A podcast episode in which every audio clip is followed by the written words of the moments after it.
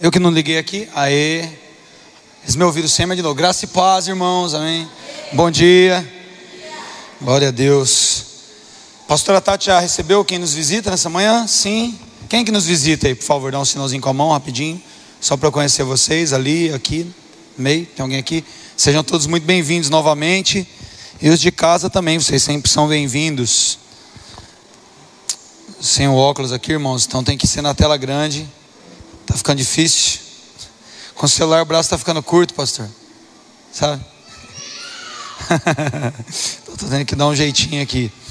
Deixa eu só aumentar aqui a. Glória a Deus, irmãos. Vamos orar? Vamos pedir para o Senhor nos dar direção nesse momento da palavra. Essa manhã de domingo maravilhosa, esse tempo gostoso que nós temos aqui. Estava ali na sala, ali passando o sermão para o computador e ouvindo aqui o louvor, desesperado para vir aqui, que eu vi que o negócio estava pegando fogo. Da sala ali dava para sentir vocês aí se entregando para o Senhor, então tenho certeza que Ele já se manifestou no nosso meio, mas Ele quer continuar falando conosco. Vamos orar, Senhor, em nome de Jesus. Obrigado, papai, por essa manhã. Obrigado por podermos estar aqui em tua presença. Obrigado por essas vidas, Senhor, que o Senhor Espírito mesmo guiou até esse lugar aqui para ouvirmos a tua voz, para sermos ministrados pela tua palavra. É exatamente por isso que nós estamos aqui, por isso que eu quero te pedir, Senhor, fala conosco, Deus. Prepara os nossos corações, usa a minha vida, Senhor, agora nesse momento, mas que seja de fato a tua palavra, a tua voz, os teus ensinamentos caindo no nosso coração como uma semente poderosa, que somente a tua palavra é e que venha dar frutos dentro de nós, para a honra e glória do teu santo nome. Abençoa também esses irmãos que estão nos acompanhando pela internet, pelo Facebook, pelo YouTube da Igreja Burn, que eles possam, Senhor, serem ministrados na mesma intensidade por essa palavra e que cada uma das nossas vidas seja transformada para a tua glória. Se você crê, diga amém. Glória a Deus. Hoje eu não quero correr, irmãos, então pode ser que aconteça o seguinte: eu começo a pregar de manhã e termine à noite. Então você que está aqui de manhã, vai precisar ir depois às 20 horas pegar o a segunda parte dessa palavra. Então, se, se a coisa fluir mais rápido aqui, a gente completa agora, mas eu acho bem difícil pela quantidade de, de textos. Então, e quem está aí na, no culto da noite, eu vou avisar para depois assistir o da manhã, para não pegar o bonde andando. O tema da palavra hoje é ser e transmitir. É, quem passou pelo Welcome Burn aqui? Quem já passou pelo Welcome Burn? O restante não é membro da igreja? Quem é membro da igreja Burn? Levanta a mão, gente. Mesmo quem não passou pelo quem, quem é membro? Quem é membro da igreja? Aí, os, os demais que não são, dia 14 de novembro, a gente tem um culto para recepção de novos membros. Então, dia 14 de novembro, a gente tem esse culto em que a gente dá uma explicada, assim, ainda que de maneira sintetizada, mas quem já está vindo na igreja e passa por esse culto, acho que esclarece a maior parte das dúvidas. É um jeito mais fácil de poder dizer quem nós somos. Quando nós avançamos para a parte ali que diz respeito aos departamentos, e ao nosso funcionamento como corpo, nós temos algumas terminologias. Né? Então, para departamento, a gente acredita na integração, no zelo e na humildade. Nós acreditamos muito nesse funcionamento que não é independente, mas que é interdependente. Ou seja, nós fazemos parte de um só corpo, de um só povo. Então, todos nós funcionamos da mesma forma. É, ontem, por exemplo, a gente estava aqui num culto do Burning Man. Quem que era os machos que estavam aí ontem à noite? Foi muito divertido, né? Rendeu bastante meme, inclusive, já de manhã eu recebi vários. E, e foi muito gostoso, muito gostoso mesmo. E aí a, a Fernanda do Silvinho estava aqui ajudando na filmagem. A gente não transmitiu porque a gente vai fazer tipo como se fosse um talk show, depois colocar os blocos lá no YouTube dos quadros. E ela estava filmando, na hora que acabou, ela me mandou mensagem, ela falou, pastor, foi muito legal, para mim foi muito legal. E eu achei que ela ficar um pouco constrangida, porque só tinha homens aqui, o assunto estava direcionado para os caras, né? Falou, não, foi muito legal, dei muita risada, assim, eu já vou ter que falar para a pastora fazer uma pegada parecida aí no Virtuosas. E, e, quando eu saí de casa, a Dani ainda brincou, falou, ó, não faz um negócio muito legal lá não, senão depois as irmãs vão querer que a gente faz um negócio aqui. E eu não conheço ainda, quem sabe Deus pode falar com alguma das nossas moças aí, ou, ou mulheres, eu não conheço uma stand-up ainda, né, só no, no meio cristão. Israel Targino é um, um comediante cristão que estava com a gente, foi muito legal. Muito legal mesmo. Só que toda a alegria que a gente participou ontem aqui foi o que a Fernanda sentiu. Falou para mim, foi muito bom, porque não era evento para mulheres, mas é um evento dos, dos meus irmãos, da mesma casa que eu. Então a coisa funciona interligada. Eu tive na live aqui filmando ontem a live das crianças, deu pau na câmera, fiquei uma hora e vinte no, no celular aqui, cara. Cheguei em casa, nossa, meu Deus, minha dorsal que, que o diga, as escápulas tava, tava brava. E eu estava tava com dificuldade para filmar, não só por estar com o braço levantado e filmando ali, porque sobrou a câmera para mim, mas porque eu estava muito emocionado com a qualidade daquilo que estava sendo feito. Cara, que, que, coisa organizada, que conteúdo bem feito. Eu sei o tanto que as meninas ensaiaram a dança aqui. Eu vi a preocupação em ter um figurino adequado, em deixar a coisa decorada. E o conteúdo da palavra que estava sendo ministrado, eu estava me contendo para não chorar aqui, porque foi muito bom e é um tema muito propício para o que a gente está vivendo. Falar sobre as diferenças. Né? Tinha, depois vocês entram lá no YouTube, tem a live de ontem. Era ser diferente é bom demais. Então tinha uma personagem surda e muda. Muito legal, e as crianças interagindo com aquilo, cara, isso é divino. Vai tirar um monte de problema lá na frente, de bullying, de apelidos que são pejorativos, vai construir cidadãos melhores na sociedade por causa desse, dessa dedicação. Então todos nós estamos participando disso. Todos nós, você que trouxe seu filho para ensaiar, para dançar, você tem parte naquilo, isso é muito gostoso. E, e quando a gente chega na, na, na, liderança, não nada, isso não tem nada a ver nem com o termo do sermão, mas amém. É porque quando a gente entra na parte da liderança, nós também temos duas palavrinhas, que é o ser e transmitir. Então, quem, quem lembra dessas, desses dois verbos aí, ser e transmitir? Vai, só quem lembra, quem não lembra tem problema não. Vai lembrar agora. Então, quando nós acreditamos que alguém entende esse chamado para estar à frente de algo, para liderar algo, um pequeno grupo, liderar um, algumas pessoas, ou liderar um, pastorear uma região, pastorear uma nova, uma nova burn que está nascendo numa outra cidade, para assumir uma posição dentro da igreja, nós acreditamos que esses dois verbos são aqueles que permeiam tudo que vai acontecer. Nós primeiro precisamos ser algo para depois podermos transmitir algo. E o que passar disso não é bíblico. Então eu queria dizer primeiro ponto aqui que querer liderar não é ruim, é algo muito bom. As pessoas tentam de alguma forma diminuir a um sentimento de orgulho ou a uma pretensão vaidosa querer estar à frente de algo, mas não é errado alguém estar à frente de algo. Pelo contrário, em Romanos 12, quando os, o apóstolo Paulo fala sobre os serviços ministeriais, ele fala sobre esse papel de presidir, de estar à frente. Ele diz: ó, aquele que presida, faça isso com diligência, faça isso com zelo, faça isso muito bem feito. E está ali numa série de outros serviços prestados. Então não tem nada errado em querer fazer isso, mas o que nós precisamos entender de fato é quais são as motivações. E se realmente é um chamado do Senhor para nós, estar à frente de algo. Eu queria navegar um pouquinho nessa primeira parte sobre o ser. Então abre comigo lá em Marcos, no capítulo 9. Marcos 9.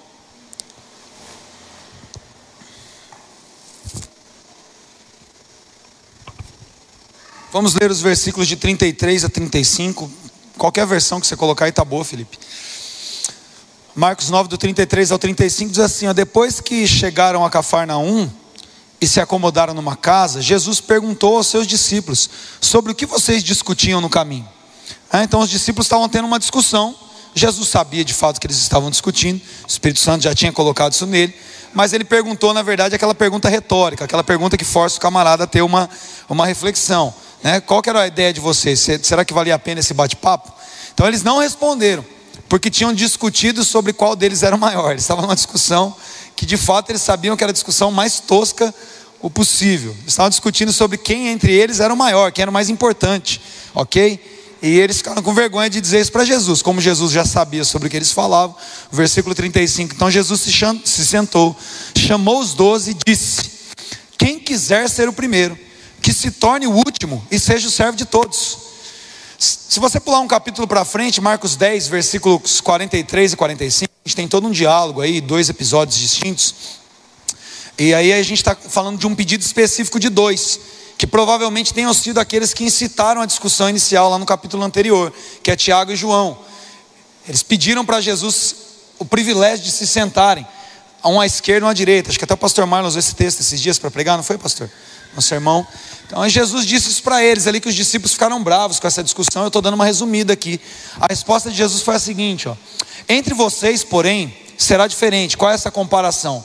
Na terra, no reino dos homens, quem manda é o cara que que está ali por cima da carne seca, é quem exerce a autoridade, é o que é o bonzão e é o que é o maior. E ele fala: no reino de Deus, não, entre vocês será diferente.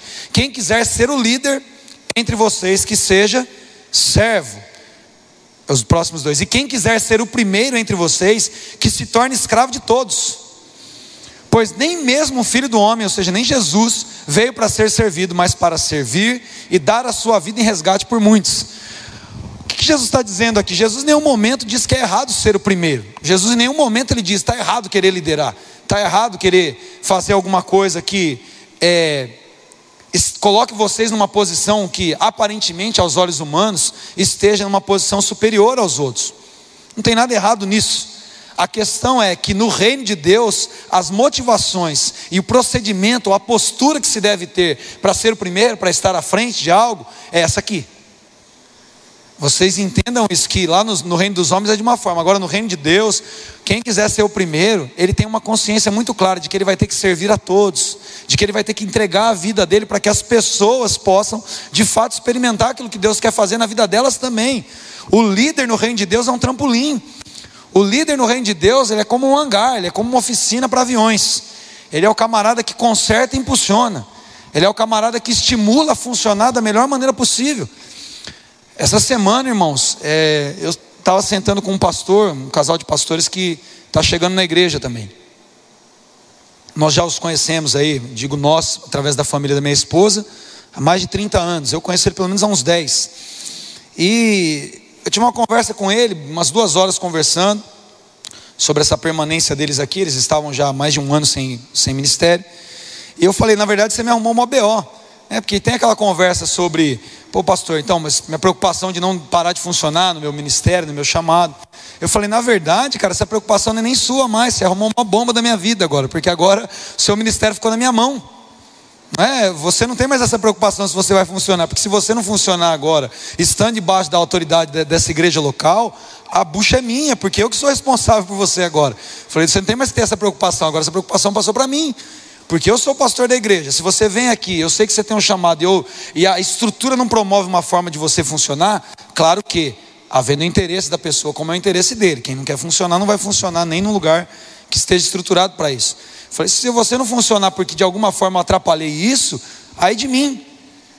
Porque o papel do líder é impulsionar o outro a funcionar. Então, quando na verdade a gente quer ser o primeiro, é isso que Jesus está falando. Então você vai ter que ser o escravo de todo mundo. Porque ser o primeiro no reino de Deus é fazer com que todos os outros sejam também úteis nesse reino. Estejam também funcionando naquilo que Deus chamou para ser, serão, sendo eles líderes ou não. Então, quando nós pensamos no, no, no, reino de Deus, nós pensamos num reino em que nós somos chamados para a ativação ministerial de todos aqueles que caminham conosco. Então, se você tem um chamado para liderança, você precisa entender que, se esse chamado vem do Senhor, é assim que ele vai acontecer. Lá em Apocalipse, no capítulo 5, abre comigo Apocalipse, capítulo 5.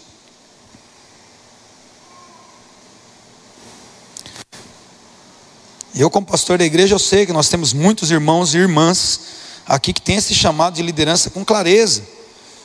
Pessoas que realmente, versículo 10, pessoas que realmente têm um chamado para impulsionar, para, para elevar pessoas. Mas para isso nós precisamos ter um padrão de excelência, um padrão bíblico do que é ser primeiro, antes de transmitir, antes de gerar. Apocalipse 5,10 fala sobre os redimidos, diz: olha, tu, deix, tu fizeste delas, essas pessoas, um reino de sacerdotes para o nosso Deus e eles reinarão sobre a terra. Quando os, o, estão adorando ao Cordeiro, aqui é uma, é uma expressão do, dos seres celestiais de adoração, e fala sobre os redimidos no meio dessa expressão, e fala: ó, o Senhor fez dessas pessoas que foram redimidas pessoas que são um reino de sacerdotes, eles reinarão sobre a terra. Ou seja, quem teve essa visão sobre a igreja, aqui não fala mais só sobre uma posição de liderança é, no presbitério, sobre uma posição de liderança eclesiástica, mas agora sobre uma posição de liderança espiritual. E isso não fala apenas de alguém que pega o microfone, traz um sermão, ou cuida de um departamento, ou de um pequeno grupo no lar. Isso fala de cada um de nós. Nós fomos constituídos, quando redimidos, para sermos um reino sacerdotal. E os anjos cantam ao nosso respeito, dizendo: Eles reinarão sobre a terra. Meu Deus. Olha só, a visão celestial a nosso respeito é que nós somos reis, nós somos senhores, nós somos sacerdotes, pessoas responsáveis pela manifestação do reino de Deus na terra. Uau! O próprio Deus vê na cada um de nós, irmãs e irmãos, como líderes nessa nação, como líderes no lugar onde Ele nos plantou. Amém? Tem uma crente ali. Ele nos vê com essa posição de pessoas que vão manifestar o reino dele sobre a terra. E isso muda também completamente cada um de nós. Que talvez você fale, bom, essa palavra não é para mim, porque o pastor falou sobre liderar departamento e não, e eu não, não tenho esse chamado para liderar um departamento, eu tenho um chamado para estar tá do lado de alguém, ser o segundo ali, carregar o escudo, fazer o negócio acontecer. Então a palavra hoje não é para mim, estou ileso. Não, nananina, não, não. Você está totalmente envolvido porque quando você foi redimido, é, quem riu é porque estava pensando assim, falou, tô, tô de boa. Hoje a sua não vem para mim. Você está enganado. Você ficou bem enganado. Agora que a coisa vai ficar boa. Todos nós, ainda que não lideremos entre os homens, exercemos uma liderança no reino celestial. E essa é a maior liderança que alguém pode exercer. Porque nós passamos então a ser uma autoridade representativa da glória de Deus, irmãos. Isso é muito forte. Sabe, eu amo, eu estou escrevendo sobre isso agora. Eu passei até um livro na frente sobre essa posição do reinado de Cristo e uma das coisas que mais me chama a atenção é que quando Jesus volta para o céu, ele é feito rei dos reis e senhor dos senhores. Ele não é feito rei de súditos. Ele não é feito senhor de escravos, mas ele é feito rei de reis. Ele é feito senhor de senhores. Isso, isso, isso não é apenas uma, uma condecoração a respeito de Jesus, mas é uma condecoração a respeito de nós, que somos reis e senhores, porque Ele é rei de reis, Ele é senhor de senhores. Então, ao mesmo tempo que Jesus é recebido pelo seu Pai, na posição de Deus novamente, agora tendo recuperado os seus atributos divinos por ter vencido o pecado, ele assume uma posição de reinar agora sobre um reino de reis. Olha que loucura! Rei de reis. Talvez quando você é, assiste seriados antigos, é, acho que no Vikings tem, tem um pouquinho disso, que é um seriado mais comum. Você vê que tem ali os reis de povoados específicos, mas sempre tem um rei ali que é o rei. Aliás, a briga deles ali na última temporada é quem vai ser o rei de toda a Noruega. Né? Mal sabe o camarada que é o primeiro que vai tomar o prejuízo depois que assume tudo aquilo. Mas é a ideia de uma disputa de quem vai reinar sobre reis. Então você consegue ter uma ideia, ele não está reinando sobre.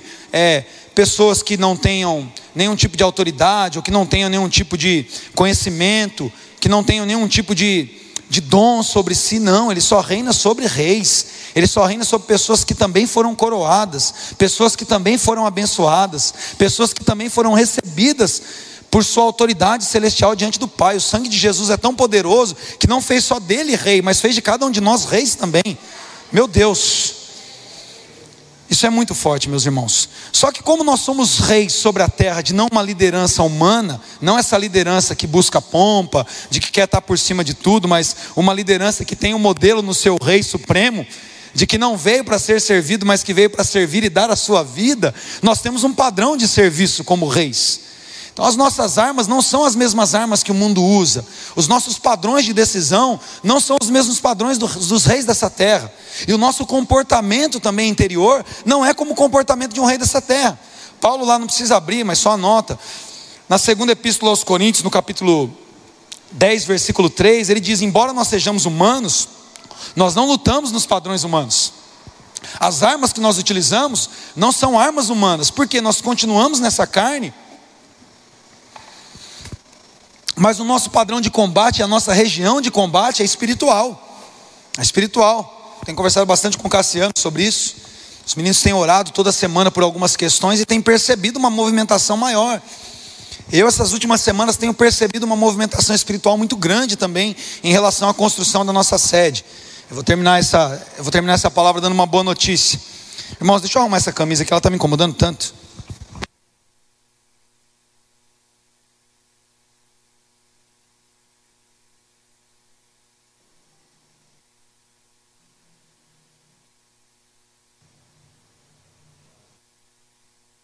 Agora eu fiquei confortável aqui. Então, nós começamos a perceber que quando nós nos posicionamos espiritualmente e realmente entendemos aonde nós estamos batalhando e aonde nós reinamos, aonde, em qual esfera, em qual nível de comando nós estamos, nós começamos a avançar em territórios. Porque você sabe muito bem que os reis eles não ficam ali satisfeitos em cuidar só do seu do seu cantinho, né? Hoje a gente tem uma, uma referência muito pequena em relação a esse tipo de, de, de, de situação, com essa clareza toda, porque existe toda uma ideia de globalização, de diplomacia, que a gente sabe que é fake também, né? Porque um quer tomar o território do outro, invadir, lutar pela economia do outro país. Na prática isso acontece com muita clareza. Mas em tempos antigos não, a coisa era muito visível. Os caras iam lá, eu vou conquistar todo esse território, então eu mobilizo meu exército, vou lá, mato todo mundo, destruo tudo, reconstruo a cidade, ela é minha. Um rei nunca fica sossegado no seu próprio território. Ele sempre sabe que ele precisa avançar ainda mais, conquistar ainda mais. Humanamente isso parece ser uma coisa é, luxúria, avareza, orgulho, parece ser uma coisa ruim. O cara já está bem e quer ficar tomando mais território. Mas não é, porque é uma representação espiritual daquilo que nós precisamos fazer. Nós fomos chamados para reinar e avançar e tomar territórios espirituais. Nós não fomos chamados como reis para sentar no trono e ficar só ali comendo, enchendo a pancinha. Vem o reino de Deus sobre mim, estou ficando um reizinho gordinho, bonitinho, coroa quase não está entrando na cabeça mais, o manto já não abutua na barriga mais. Não, nós somos chamados para nos incomodar com os territórios que ainda não são nossos. Nós somos chamados para olhar para os territórios e falar: eu vou alcançar ali, eu vou alcançar ali. Ou como o próprio Deus usa a vida do salmista Davi para profetizar a respeito de Jesus, no Salmo de capítulo, no Salmo de, número 2, verso, verso 8: Pede-me te darei as nações por herança. Tome as nações, os confins da terra são seus, eu estou te dando. Mas se posicione, mobilize a sua tropa e avance. Paulo fala sobre isso quando ele está pregando o evangelho. Ele fala: Eu tive uma preocupação muito séria de entrar em territórios onde ainda não tinham sido tomados, de avançar em regiões onde Cristo ainda não havia sido anunciado, porque ali é um território para um príncipe tomar, ali é um território para um rei conquistar. Existem outros reis que representam outro, outros, outro senhor ou outro território ou outra forma de governo que estão dominando sobre aquele lugar. E eu, como um rei do Senhor, sei que eu sou mais forte, mais poderoso e preciso avançar naquele lugar espiritualmente. Preciso alcançar aquelas vidas, preciso fazer com que a mensagem do Evangelho, a proclamação da glória de Deus, chegue em lugares remotos. Isso coloca uma mentalidade espiritual de fato sobre o que é, o, o que é ser um rei nesse reino do Senhor, o que é ser alguém que entendeu o que é autoridade espiritual. Nós olhamos para pessoas que não foram alcançadas e nós vemos regiões onde não existem é, igrejas funcionando, a palavra do Senhor não está transformando socialmente aquela região, e nós olhamos aquilo para uma região espiritual. A mensagem do Evangelho vai chegar naquelas vidas, a mensagem do Evangelho vai chegar naquela casa. Aqueles que ainda não ouviram sobre o Senhor serão tomados como despojos de guerra para nós. Consegue entender isso, irmão? A coisa é espiritual. O Senhor nos deixou aqui para cuidar das suas propriedades espirituais, das suas vinhas, dos seus territórios, e Ele vai voltar e vai falar: e aí? Vim colher a minha vinha, vim pedir conta daquilo que vocês que receberam essa posição de lideranças espirituais fizeram. Me dá vidas. Cadê os prisioneiros de guerra? Cadê as almas que eram do outro reino e agora estão no nosso? Aonde essa mensagem chegou. Por isso que nós precisamos entender, irmãos, o Evangelho para que nós tenhamos disposição para liderar e não desejo de ser o mais importante. São coisas completamente diferentes. Quando nós temos apenas disposição para liderar, para assumir, perdão, quando nós temos apenas o desejo de ser os mais importantes, nós nos preocupamos com o nosso próprio nome, com a relevância da nossa própria denominação. Nós nos preocupamos com a nossa própria fama, mas quando nós temos disposição para liderar, nós pensamos de uma maneira conjunta para que a glória de Deus chegue em outros lugares, para que o nome do Senhor invada outros territórios, porque nós só temos uma bandeira. Essa bandeira é o nome de Jesus, ele é o nosso estandarte. Ele é aquele a quem nós representamos, e quando nós pensamos de maneira conjunta no reino de Deus, nós começamos a avançar, e isso muda completamente quem nós somos, irmãos. É isso que faz com que nós tenhamos uma vida de fato transformada, é a consciência de quem nós somos. Você vai falar, pastor, não tem nada a ver com o que você está falando, mas você vai entender que tem. Tudo é uma questão de consciência da presença do Espírito em nós. Esses dias eu estava conversando com o irmão e ele estava falando sobre uma luta dele com a pornografia. Que vira e mexe caía naquilo, que vira e mexe caía naquilo, e como Deus havia curado completamente ele. E eu sei porque eu passei muito perrengue com esse pecado, da minha adolescência até meu início do meu casamento, foi uma coisa que foi muito difícil para mim. E quando eu comecei a buscar de fato no Senhor saber, entender. Eu tenho umas experiências muito fortes em relação a isso, como o Senhor me curou de fato. Não é o momento para ficar contando isso agora, mas eu lembro que quando eu buscava respostas para entender isso, como vencer aquilo, eu falava, puxa, eu amo o Senhor, não é possível que toda hora eu fico caindo nesse pecado, isso não está certo e tal. Eu confessei, procurei minha esposa e me expus mesmo, falei, eu tenho que trazer isso para a luz e tal. Mas eu lembro que quando eu buscava um jeito de entender o que estava acontecendo, eu li alguém dizendo isso, que, se eu não me engano, é uma mensagem do, do Spurgeon que dizia que a pornografia, na verdade, é uma questão de consciência da presença do Espírito Santo. Porque se você tem consciência de que o Espírito Santo é uma pessoa e que ele está com você, você não tem coragem de acessar pornografia. Não tem coragem. O cara que faz, na verdade, uma coisa dessa, ele não tem consciência de que o Espírito Santo está com ele. Porque eu duvido que o marido tem coragem de abrir um computador do lado da esposa, por exemplo, e acessar ali. Que um adolescente tenha coragem de fazer isso na frente dos pais. Não tem. Fazer escondido. Ontem o Israel estava brincando aqui. Falou que a mãe dele dava a senha para Deus está vendo, um, dois, três na internet. Para acessar a internet, Deus está vendo. Tipo, eu não estou, mas Deus está vendo. Se você tem uma consciência de que o Senhor está com você, imagina que o camarada tem coragem de abrir o computadorzão lá, sabendo que o Espírito Santo está do lado dele aqui olhando o negócio. Dá para fazer? Não dá para fazer. Ou seja, é uma consciência de presença. Você não precisa que tenha alguém te vigiando humanamente falando, ou que tenha alguém ali te monitorando, ou te cobrando, ou sabendo que alguém vai te pegar. Fica para apagar o histórico. Que jeito? Passa tudo no slide do céu depois. tá show lá. Projeção, nem sei, aqui é 4K, lá deve ser 4000K. Entende uma coisa? A nossa mudança de postura, na verdade, eu usei esse exemplo para você entender, porque tudo é uma questão de consciência da presença do Espírito Santo. Moisés, quando ele mata o egípcio lá, o que, que ele faz antes? Olha para a direita, olha para a esquerda, tem ninguém vendo, enterra o defunto. No outro dia, quando ele vai arrumar uma treta de novo, alguém viu. alguém viu, irmão. Sempre tem alguém vendo. Alguém viu, falou: Você vai matar a mim também? O, o hebreu fala: Você vai fazer comigo o que você fez com o egípcio também? O cara, caramba, mas eu olhei para tudo quanto é lado, tinha ninguém vendo, enterrei o cara direitinho, descobriram. É tudo uma questão de consciência de presença, porque se Moisés naquele momento, é claro, era um processo na vida dele, eu estou usando o exemplo para nós olharmos para a nossa própria vida. A pregação aqui não é para você ficar olhando para os outros, é para a gente olhar para nós mesmos. Estou olhando para mim, estou à luz do espelho da palavra, a palavra está me confrontando, a palavra está te confrontando. É para cada um de nós nos examinarmos. Se tiver uma consciência da presença de Deus, jamais ele vai fazer aquilo. Porque ele sabe que Deus está o tempo todo olhando para a gente, Deus está o tempo todo conosco, os olhos do Senhor estão sobre nós, inclusive sobre os nossos corações. Não adianta a gente tentar não ser sincero com Deus, tentar orar de uma forma com o coração de um jeito, tentar exercer uma postura diante dos homens, mas sabendo que por dentro a gente está arrebentado, como um bom Naamã, com a sua lepra debaixo da armadura. Não cola, irmãos, Deus sabe que está debaixo da armadura. Deus sabe o que está aqui dentro do coração e da mente quando nós estamos aqui falando alguma coisa. Deus conhece tudo a nosso respeito. E saber que Deus conhece tudo a nosso respeito não é para que nós, puxa, nos sintamos ainda mais pressionados quanto a isso. Não, é para que nós nos sintamos mais motivados em relação a isso, porque mesmo sabendo tudo a nosso respeito, Ele nos escolheu. Então isso significa que Ele quer nos transformar, isso significa que Ele quer nos habilitar, isso significa que Ele conta com você desse jeitinho, apesar das suas fraquezas. Toda vez que eu subo para pregar aqui, eu fico pensando, Deus, fala o que o Senhor tem que falar, apesar de ser eu que estou aqui. Não tem nada a ver com o vaso, tem a ver com o óleo. Não tem nada a ver com o pote, tem a ver com a essência, irmãos. Ele escolheu você para carregar a glória dele. Então, saber que ele conhece as suas limitações e quer te usar é porque ele vai te transformar. Isso é bom demais.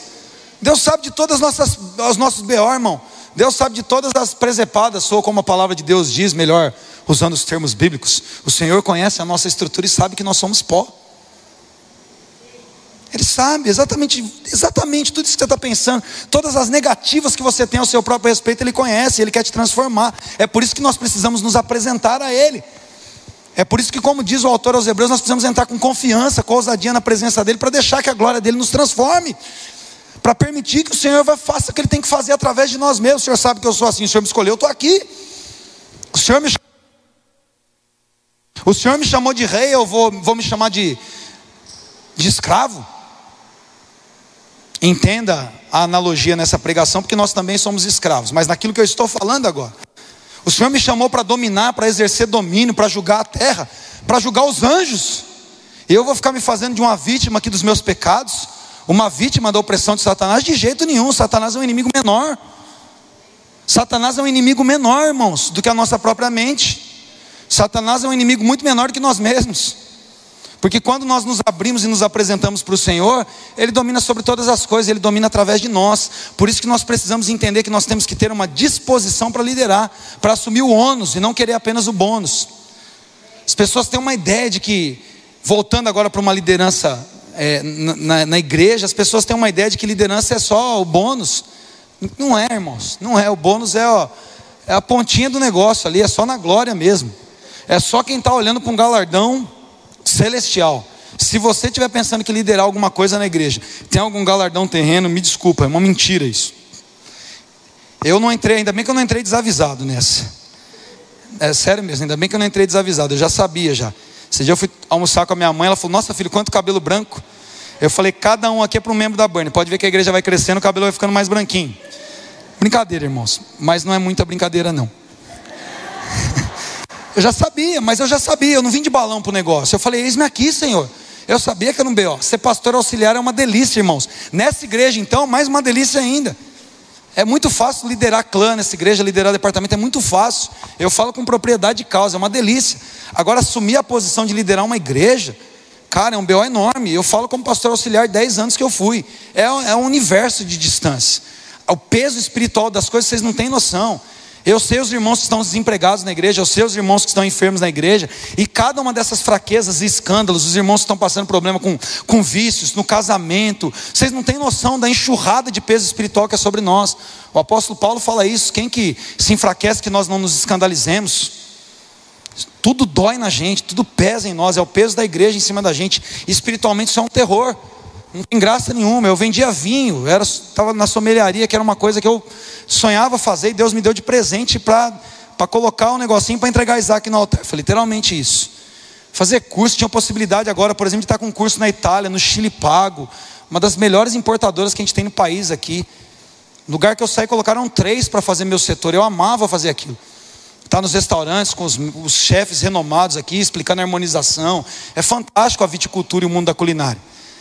E aí, de repente, eu tive que abrir mão de tudo isso. Abrir mão de mais de 10 anos de carreira no atacado, que eu podia estar ganhando dinheiro, bem feliz também.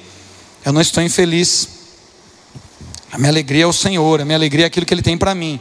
Mas eu estou dizendo que não é, não é onda. Gente, vocês acham por exemplo, hoje, vamos lá. Vamos considerar que nós temos um presidente que não seja corrupto. Pelo menos até então não foi nada aprovado. Vamos usar o mesmo critério de sempre, né? O transitado em julgado. Vamos considerar que ele é um presidente honesto.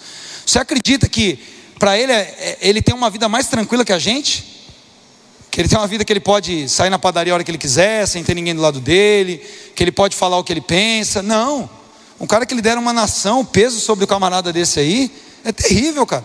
Acho que o cara entra num negócio desse e ele fala: Meu Deus, podia continuar só deputado escondido lá no meio de uns 600 lá, que deve ter esse tanto de deputado, é 500 e tantos. Podia ficar escondido lá, ninguém nem lembra. Chega na época da eleição, dá umas visitadas aí.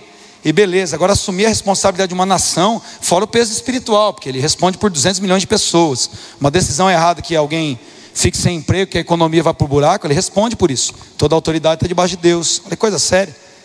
Aí você imagina exercer liderança no mundo espiritual sobre reis que são reis do Senhor. A coisa é muito séria, irmãos. Então, se nós não alinhamos a nossa postura com a palavra, se nós realmente não permitimos que o Espírito Santo faça em nós o que ele quer fazer, nós não, não estamos habilitados para fazer aquilo que Deus nos chamou, irmãos. É uma liderança de fachada. A rainha Elizabeth, acho que é a segunda. A Dani que manja aí da série, eu não sei quem assistiu aquela série Crown, eu não assisti a série. Mas tem um momento, acho que está na, na, na, guerra ali, Winston Churchill então começa a assumir ali a posição na Inglaterra. E a guerra é terrível, eu não sei se é nessa parte, porque eu não assisti a série. Mas Dá um desespero, porque a Inglaterra está ficando ali assolada completamente e ela precisa se apresentar diante do povo. E aí ele vem e fala como primeiro-ministro, eu não sei se já era essa, se já era Winston Churchill. Ele fala para a rainha assim, ó: "Se você vê um buraco, eles vão ver um abismo. Se você apresentar que você tem o menor sinal de fraqueza diante do povo agora nessa dificuldade, a Inglaterra acabou. Sua posição você não pode nem sentir dor. Na sua posição você não pode nem mostrar uma fraqueza. Ou como a gente fala aqui, os bons mineiros, né? Quando o pastor senta, as ovelhas deitam. Se quem está na frente do negócio, irmãos, o cara pode estar tá chorando, pode estar tá com a fraqueza e tudo, mas ele precisa se apoderar de uma força do Senhor para poder cuidar das pessoas que pertencem ao Senhor. Isso é muito sério.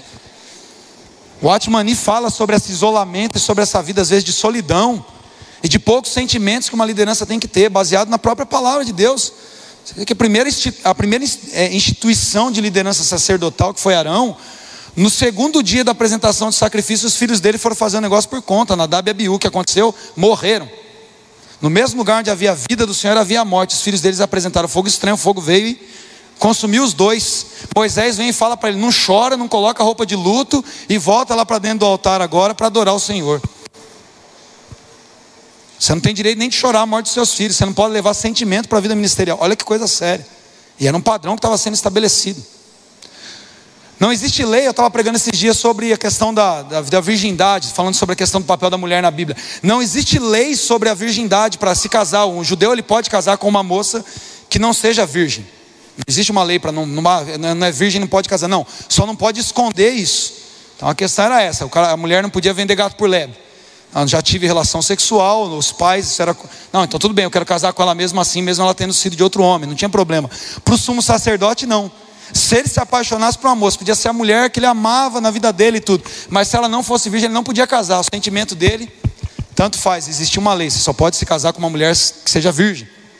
Olha que coisa séria. Claro que tem uma, uma simbologia espiritual, mas sempre para aquele que está na frente, irmãos, o, o a tora do, do caibro é maior.